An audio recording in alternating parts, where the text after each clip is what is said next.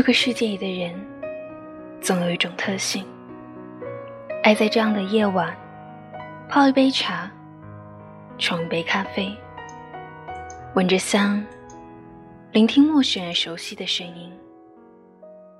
我不知道，在场的你们是否也是这样，但感谢你们依然守候着，收听我们的节目。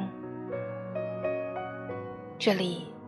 微家幸福网络电台，我是你们今晚的主播雪蝶，携手着场控陈，和你们问声好，Hello，你们好吗？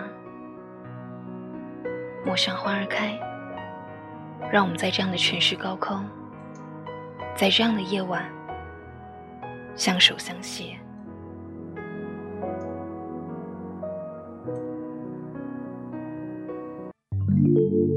爱情让人沉醉，让人盲目，让人疯狂，让人失去理智，让人不可自拔。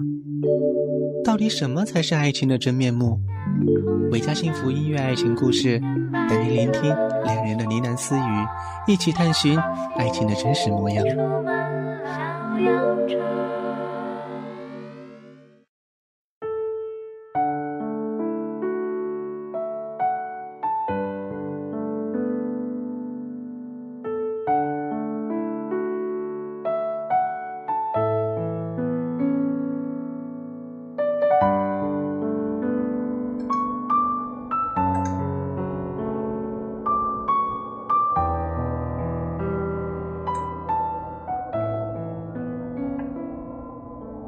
石小贝做早饭的时候，挂钟的时针才刚刚指向了五。林美玲被厨房传来的声音吵醒，推了推丈夫说：“唉，还是这样手忙脚毛的，往后可怎么办呢？”丈夫迷迷糊糊的翻了身，把妻子拉进了怀里，吐字不清的说了一句：“啊。”你找你的吧，别操心了。话音没落，人又已经睡着了。林美玲早已年过三十，人生规划按部就班，移居国外作为她的长期目标，在现在看来只有一步之遥。今天上午的飞机就将要将她载往到大西洋彼岸的温哥华。她必须要拿出十二万分的精力重新奋斗。一旦站稳脚跟，丈夫立刻就会辞职过去，在国外生个小娃，他们的人生就完美了。骑兵今年三十六岁，任职于一家外资公司，事业也算是小有成就，所以对出国这件事。其实不太热心，是搁不住老婆醉心于此，他也只能够这样配合。石小贝是一个月前才来家里干活的保姆，为了挑选这个保姆，美玲把全市大大小小的家政中心的门全部都踩烂了。上年纪的不行，因为家里还有一个半身不遂的婆婆需要看护。正当值年的更不行，不能移民不成，就先家变了。还要一个有一点点文化的，家里的电器大半都是进口，看着说明书，只要能够看明白的，都算是聪明人。凭着这三个条件，愣是挑了个大半个月，直到看见了石小贝。除了符合三项原则，它还有一个好处，就是太小了，小的可以忽略性别。早饭吃过，美玲叮嘱婆婆保重身体，算是一个正式的道别。小贝吃力的把大行李搬上车，一回身，正撞见美玲和骑兵在吻别。小贝连忙的转过身，想让自己当做什么都没看见，脸却羞得通红。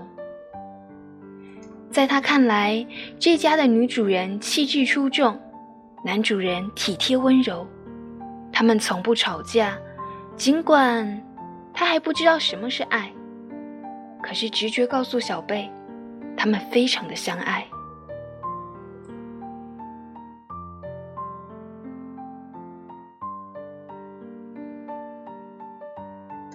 老婆离开家的第一天，骑兵早早的回了家。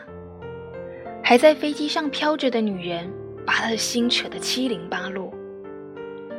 家里六十多岁的老母，只有一个十八岁的小孩子来照顾，更让他没办法专心工作。骑兵才刚进门，就听见卫生间里传来哗啦哗啦的流水声，还有母亲房里传出歌声。他心想，该不会淹水了？他三步并作两步的冲进了卫生间，地上没有一滴水。小贝呢，一手拿着莲蓬头，一手拿着抹布，蹲在地上刷浴缸。听见门响的时候，倒是把小贝吓了一大跳。而骑兵的惊讶一点都不比他小，因为给老太太问安的时候。他发现他的母亲居然洗澡了。自打老太太因为血栓，所以行动不便，就固执的不肯洗澡。先后几个保姆都没有拗过他，只能够不管冬夏的给他擦身体。晚饭之后，小贝把茶水送到了书房。骑兵看着这个丫头一脸没心机的笑容，实在想不出来她到底用了什么招数。呃，小贝啊，你是怎么说动奶奶的？哦，我请奶奶试尝一下新的热水器好不好用啊。小贝说完就退了出去，因为美玲嘱咐过，绝对不能够打扰叔叔工作。骑兵笑了，想不到这个老顽童跟这个小小孩，还真的就玩到一块儿了。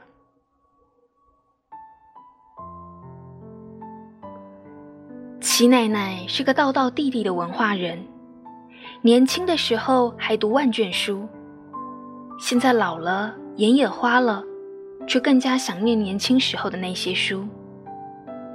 所以小贝有一项非常重要的工作。就是每天晚上读书给他听。奶奶，奶奶，昨天那个书已经念完了，今天我们看哪一本呢？哦，你到书架最上面一格，拿那一本中英对照版的《一千零一夜》过来读吧。小贝摊开了书，开始读了起来。相传古时候。在古印度和中国之间的海岛上。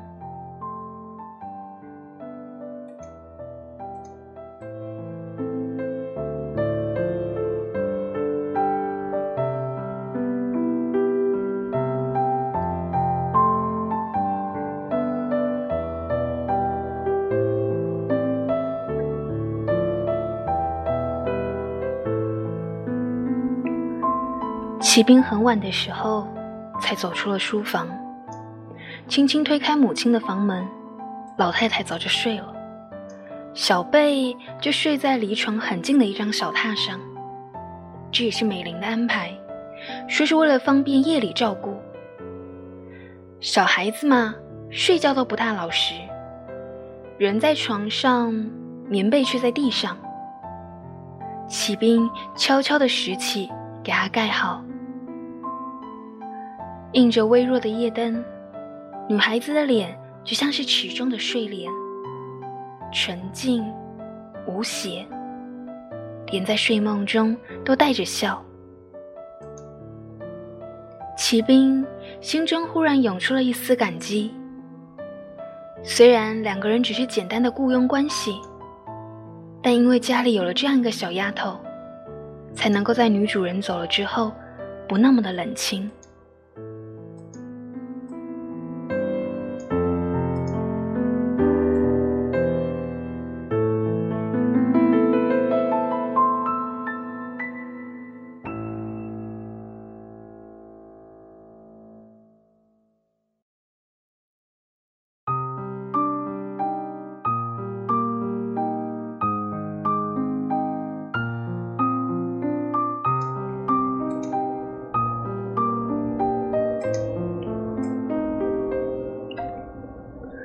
小贝每天要做两样早餐，奶奶吃五谷杂粮，还有跟米糊一块混混合出来的一种干粮。叔叔呢是喝咖啡或者是牛奶，再配面包。在骑兵出门的时候，小贝会把饭盒装好，交到他的手里。虽然骑兵说过不用带，但这是奶奶的意思。小贝哄老人家高兴的第一法宝呢，就是言听计从。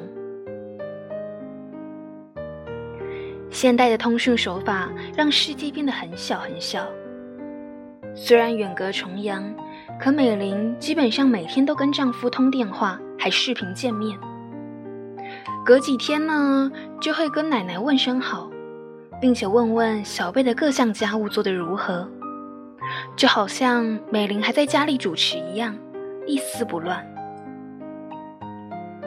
工作的关系，骑兵常常晚归，小贝就会趁着奶奶睡着之后，躲在书房里查英文的词典。一千零一夜里的故事很短，齐奶奶就会让英文也对照着一起念，有时也会被骑兵给撞见。看着好好的书被标示的乱七八糟，骑兵就忍不住拿这个小丫头开玩笑，说她也不认得几个单字，英语课就应该都还还给老师了吧？小贝红了脸，说自己没念过几年书，小学三年级的时候，爸爸死在车祸，妈妈勉强让他读到初中就改嫁了。继父不愿意继续养他，所以小贝就再也没有读过书。同样是从小没了父亲，境遇却相差甚远。看着小女孩的脸上满是不应该属于她的忧伤，骑兵不由得心生怜悯，主动答应要教她英文。小贝感激地看着骑兵。他第一次这样仔细的看着这位叔叔，他心想：原来一个人可以长得这样的温暖，就像是冬日里的艳阳一样。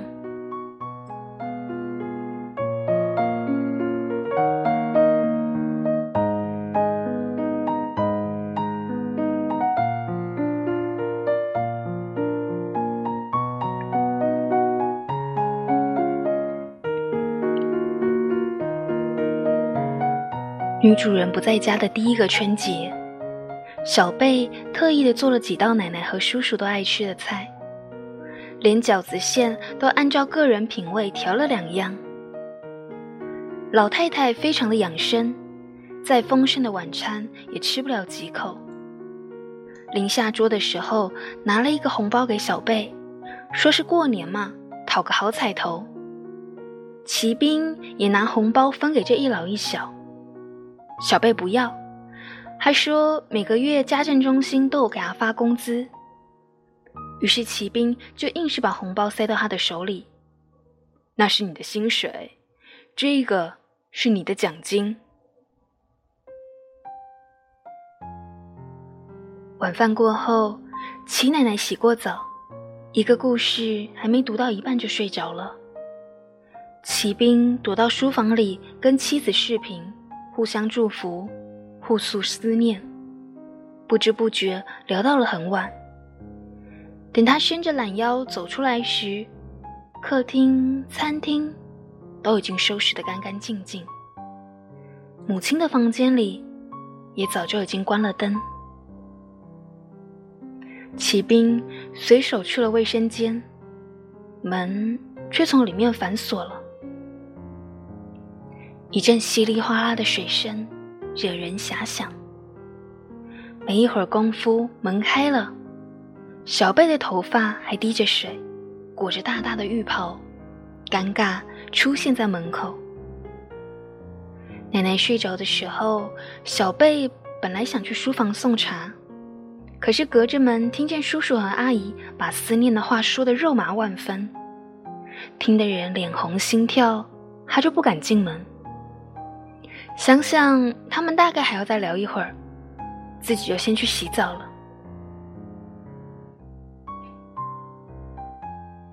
就在骑兵推门的时候，小贝他人还泡在浴缸里。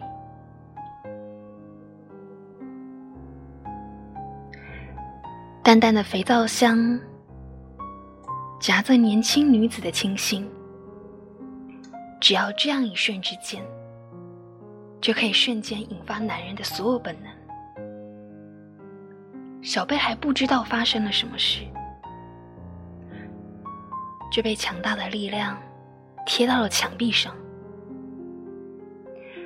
男人粗重的呼吸就这样在耳畔响起。吹拂着他，理智渐渐的输给了男人的本能。这样的冲动，就真的像是一个魔鬼驱使着他，挣脱一切的束缚。忽然之间，一颗冰冷的泪珠滑到了骑兵的脸上，就像魔法一样，化掉了他所有所有的冲动。小贝没有反抗，所有的恐惧来得太过突然，让他猝不及防。可是却招出他心底更可怕的回忆，于是大颗大颗的眼泪铺满了他已经失色的脸庞。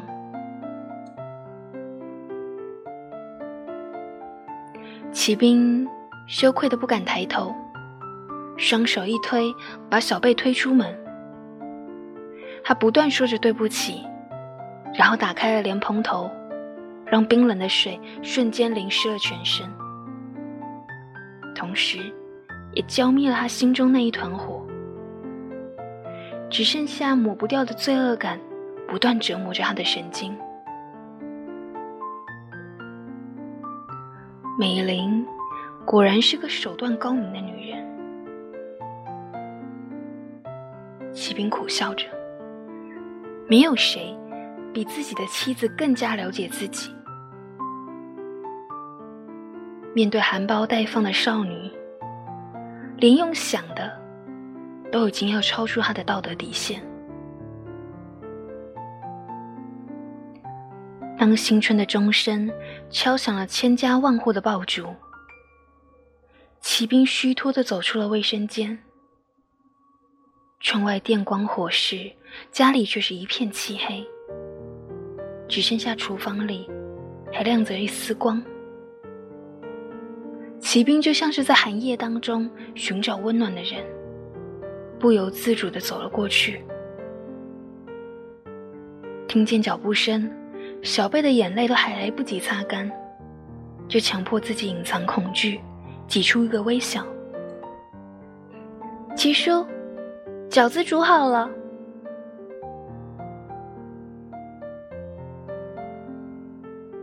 骑兵心想：这个小丫头一定被吓坏了。骑兵的心被内疚挤压的快要爆炸，他轻轻的伸手抓住了小贝的手，可是小贝却本能的躲避。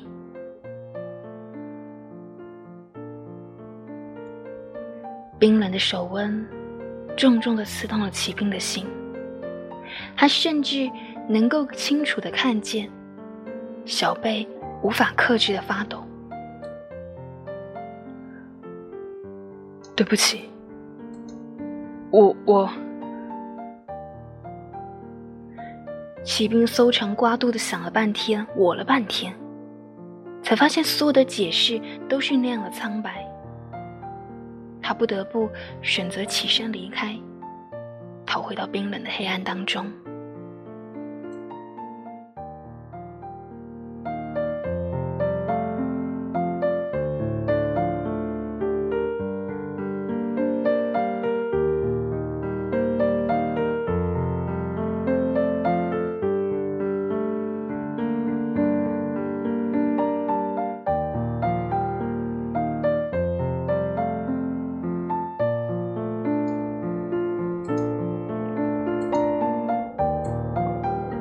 骑兵病倒了。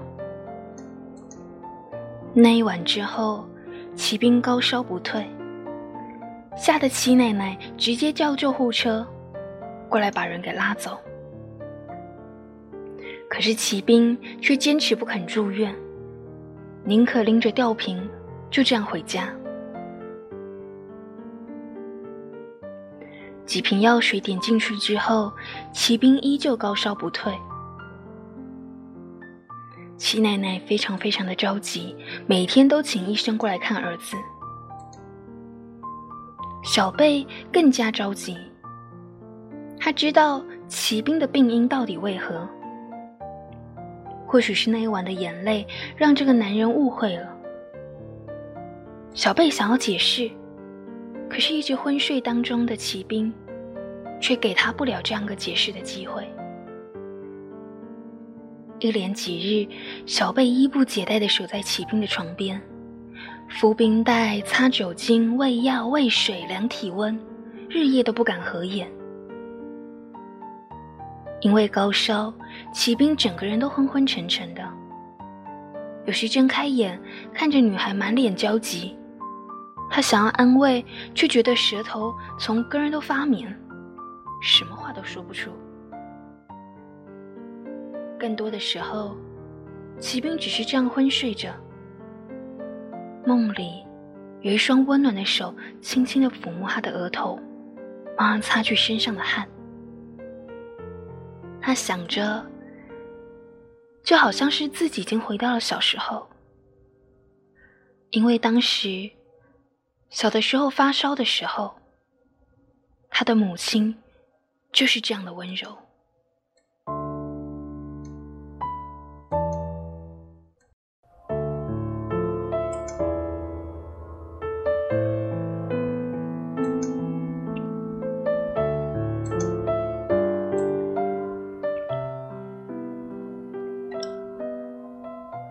谢谢。骑兵退烧后说的第一句话，然后他伸出手，想要安抚女孩那张疲惫的脸，才发现两个人的手还握在一起。小贝明明笑了，眼角上却有两颗泪水滑落。骑兵病好之后，他和小贝都没有再提起那一晚的事儿。虽然小贝几次想要解释清楚，可这样的解释听起来好像在暗示着什么，所以他还是放弃了。从那以后，两个人总是有意无意的避免身体接触，连饭盒都是小贝先放在玄关上，骑兵要出门的时候再去拿。可是。他们之间的话就变多了。骑兵常常会买一些复考的资料书给小贝，偶尔有空也会给他讲讲里面的题型。小贝每天会催促他早点睡觉，吃饭的时候不准他挑食。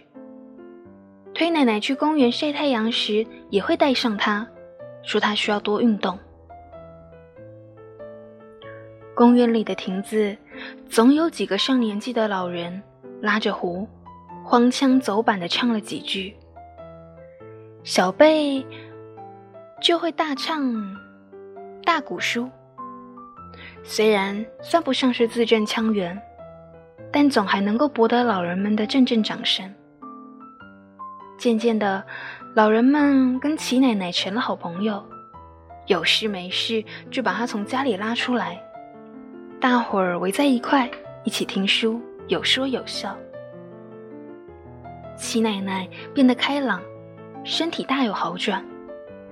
前一阵子，居然还能够自己拄着三角拐杖挪动几步，把骑兵和小贝都乐坏了。三十多岁的男人，老婆忽然不在身边，有些事情，自然。就需要另一个处理方式。可这些天，骑兵尽量不让自己去想起这些事，因为只要有了那一点点的欲念，那一个语带梨花的脸就会浮现在脸前。无论如何挥，都挥之不去。前天晚上，小贝在厨房滑倒了，骑兵只是想扶她，这个女孩却惊恐的连连后退，让骑兵觉得自己非常非常的肮脏。他想逃开这个女孩，以为看不见就可以放得下，可是门里门外的距离都让他觉得遥远，觉得只要再远一点点。心就被死死的揪住，痛得不能呼吸。可骑兵并不知道，小贝会趁着他熟睡的时候偷偷看他，一百次、一千次的想要跟他说清楚那一个误会，一百次、一千次，结果都只是想想而已。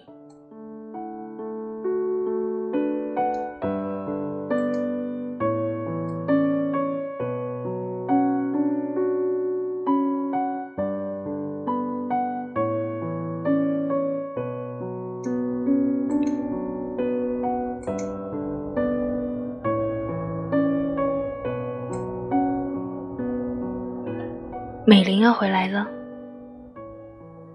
在他离开后的第二个冬天，这一次的行程并不在他的规划当中。骑兵的签证早已到手，可出国的日期却迟迟的提不上日程，连视频见面的时间也一再的被压缩。再笨的女人，也能够猜得八九不离十。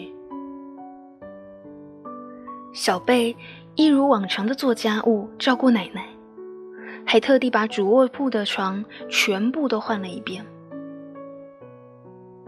虽然和女主人只接触过一个月，可他知道那是个爱干净的女人，房间里绝对绝对不能够有任何一丝的杂尘。晚上的时候，齐奶奶故意打发小贝去买些水果。留下了儿子说话。做母亲的，永远最了解孩子的人。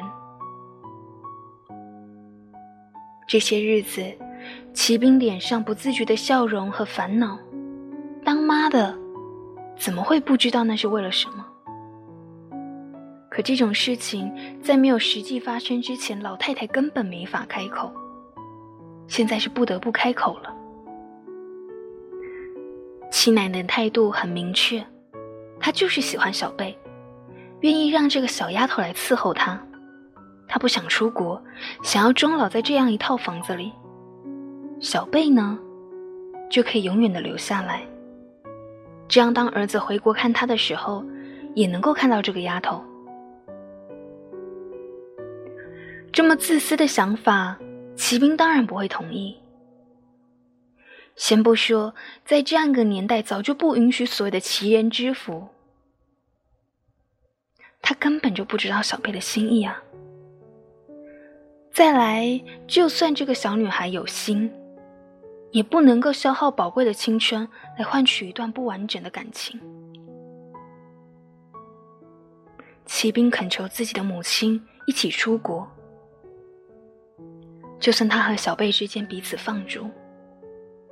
就当做他们俩各自去寻找更美好的人生。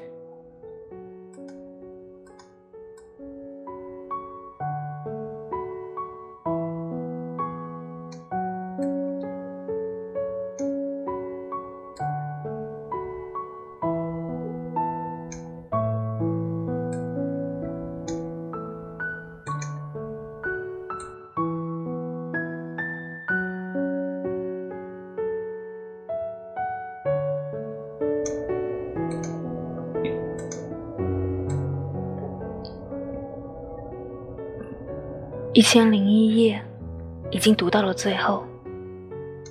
小贝的英文也已经流利的，能够读完中英对照。可奶奶却没有像往常一样早早的睡去。她问小贝：“山努亚国王为什么迟迟不杀了佐德？”小贝说：“或许他们早就相爱了，只是彼此没有发现而已。奶奶又问：“如果你是佐德，会不会留下来？”小贝说：“如果佐德想要留下来，就不该让故事有结局。”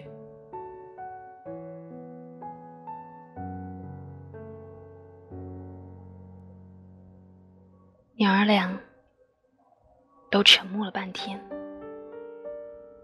小贝又问：“不是说一千零一夜吗？为什么这个故事只有两百四十三个？”齐奶奶想了想，然后说：“可能爱上一个人用不了那么久的时间。”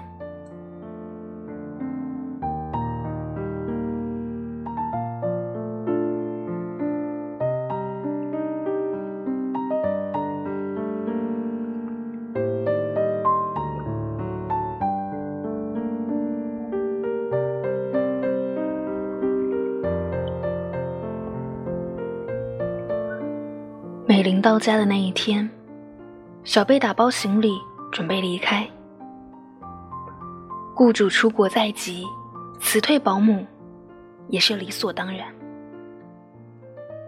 从小贝和骑兵的言行当中，美玲可以确定，他们俩之间没有发生过任何的实事。当然，这似乎也在美玲的意料之中。他塞了一些钱给小贝，算是谢谢这个小女孩对这个家的照顾。小贝没敢收下，因为这个家给他的温暖，是多少钱也买不走的。小贝跟奶奶告别的时候，老太太强忍着眼角的泪。小贝不忍心看到老人家难过。拎起他仅有的一个小包袱，快步的离开了这个家。骑兵帮他叫了计程车，从下楼到上楼。其实，小贝就这样看着他，一直很想要问，可是话到了嘴边，全部都咽了回去，就这样上了车。小贝想要问骑兵，在这两百多天里，除了那一时的冲动，有没有真真正正的爱上他？哪怕只有一点。他想要跟骑兵解释，那一晚的眼泪和之后的躲避，都不代表他的真感情。可是，直到两个人互道珍重，这些话。都未能说出只字片语。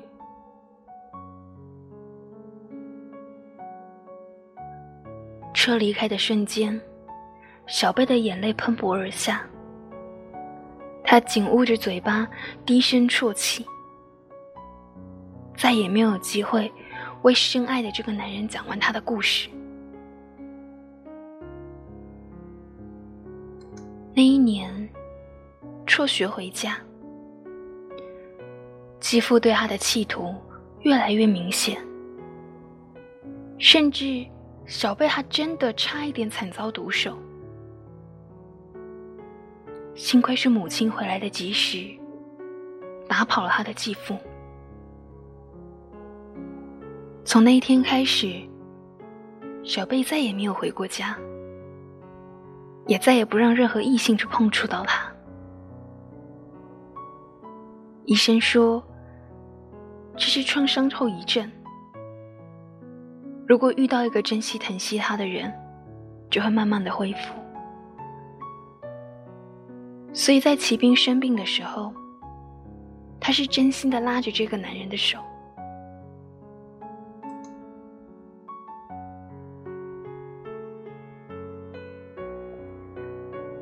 骑兵站在楼上，站在窗户边。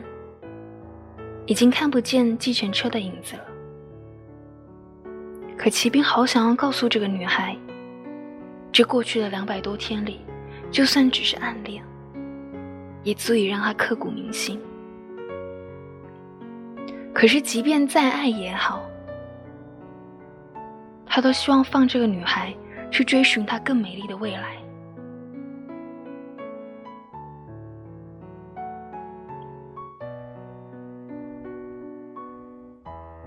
最后，林美玲还是一个人出国了。临走之前，她和骑兵正式的办了离婚手续。直到最后，美玲还是没有弄明白，她都已经原谅丈夫的精神出轨，为什么这个丈夫对自己还是不依不饶？也是小贝走了之后，骑兵才发现，原来自己的心是那样的狭小，小到只能够容下一个人的身影。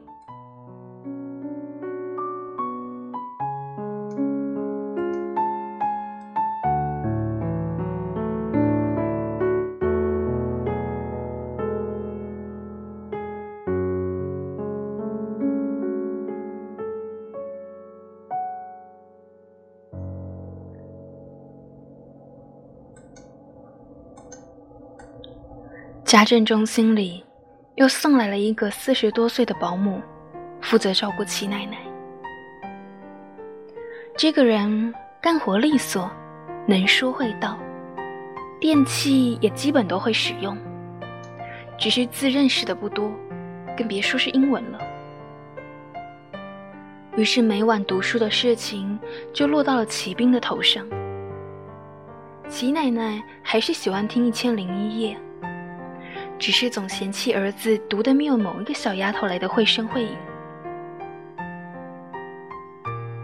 每次看到英文对照页面上乱七八糟的音标，骑兵都忍不住笑了。他猜想着，现在的小贝应该已经坐在某个学校的讲堂里了，或者去做着更适合他的工作。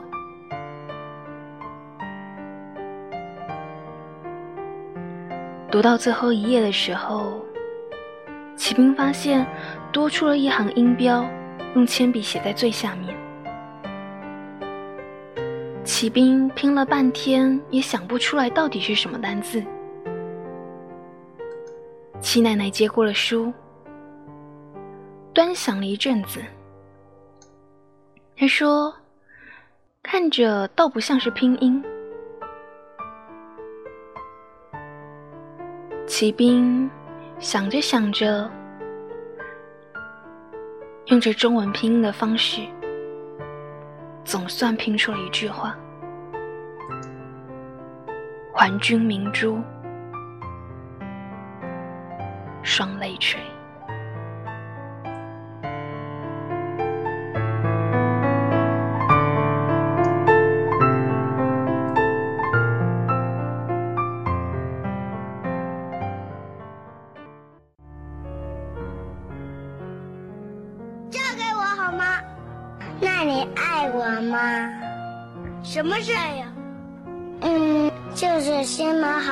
的给我吃，把好玩的就先给我玩。别人欺负我的时候，你要保护我，这就是爱。行，那我爱你，你可要负责任哦。我妈妈说了，我是男子汉，说话一定要算数。那咱们纳钩吧。马高上校，一百年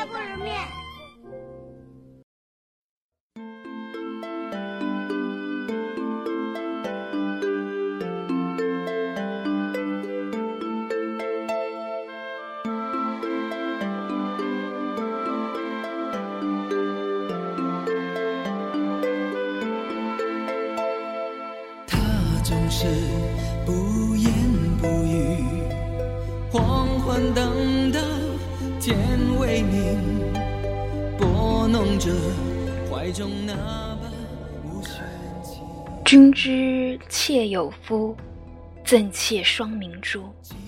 感君缠绵意，系在红罗褥。妾家高楼连苑起，良人执戟明光里。知君用心如日月，是夫是女同生死。还君明珠双泪垂，恨不相逢未嫁时。分想念化作不成双的蝶，一千零一夜，没有一夜不流泪，流到心里面变成雪。那一夜，一场大雨，愿你的花落满地。可能有的时候，缘分就是这样吧。你明明有了一个很心爱的人，你明明跟他。相处甚欢，可是某一天遇到了另一个人，你才找到一个真正的，也许他才是你真正的 soul mate。但是经过了几番思量之后呢，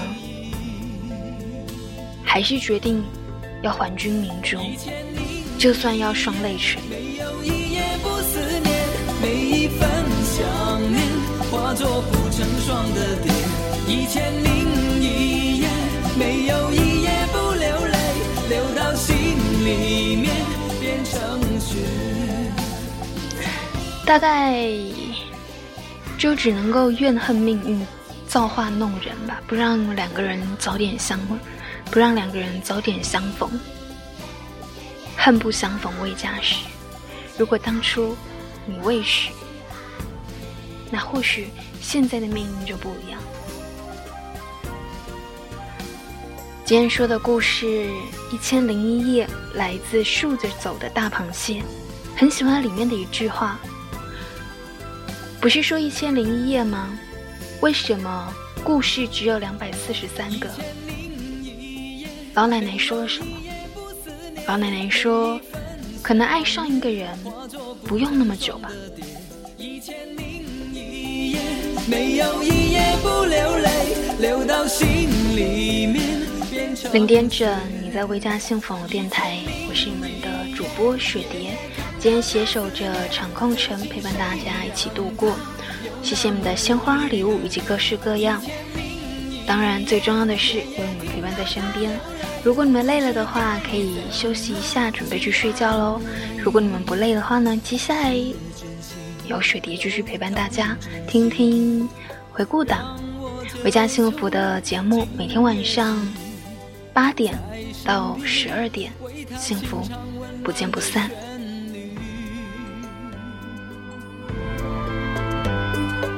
晚安喽。